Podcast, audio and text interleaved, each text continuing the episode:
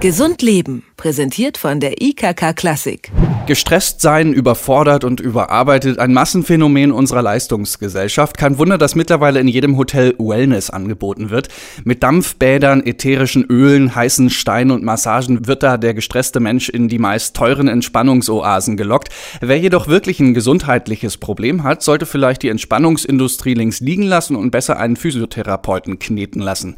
Was Massagen bewirken können und vielleicht auch anrichten können, das kann Silke Böhme erklären. Sie ist Vorstandsmitglied des Zentral Zentralverbands der Physiotherapeuten. Schönen guten Tag, Frau Böhme. Guten Tag, Herr Schenk. Waren Sie denn selbst schon mal in einem Wellnesshotel und haben sich da durchkneten lassen?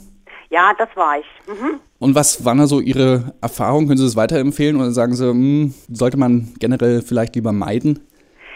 Es ist natürlich so, dass ein Wellness-Therapeut eine ganz anderen Ausbildung unterliegt als ein Physiotherapeut, äh, wobei Wellness-Therapeuten sicher nicht schlecht arbeiten. Das Problem wird nur, wenn irgendeine Symptomatik auftritt, dann ist es ratsam, zum Fachmann zu gehen, zum Physiotherapeuten zu gehen, der die Massage unter anderen Gesichtspunkten sieht. Hm. Und denken sich ja die meisten Leute, Hilfe, ich bin so verspannt, seit Wochen schmerzt mir der Nacken, äh, da lasse ich mir mal heute Nachmittag äh, das wegmassieren. Ist das eine gute Idee? Das kann eine gute Idee sein, wenn es vom Fachmann ausgeführt wird. Also sofern der Therapeut oder der Masseur selbst eine Ausbildung genossen hat, die gewisse Symptomatiken beinhaltet. Dann kann es natürlich sofort wirksam sein. Man muss natürlich die richtigen Handgriffe schon anwenden als Therapeut. Wie erfahre ich das denn, dass der richtig gut ausgebildet ist? Indem ich ihn direkt frage.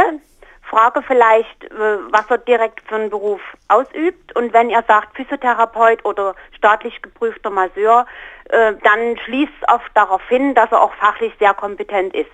Ist es natürlich so ein Wochenendkurs, würde ich es als Kunde meiden. Mhm. Kann denn eine nicht professionelle Massage dann auch gesundheitsschädlich sein? Ja, die kann es durchaus, indem ganz falsche Punkte bearbeitet werden. Es gibt ja Triggerpunkte, es gibt Reflexzonen und wenn diese vielleicht durch ähm, unsachgemäßen Druck oder Techniken beeinflusst werden, dann kann es zu Nebenreaktionen kommen, ja.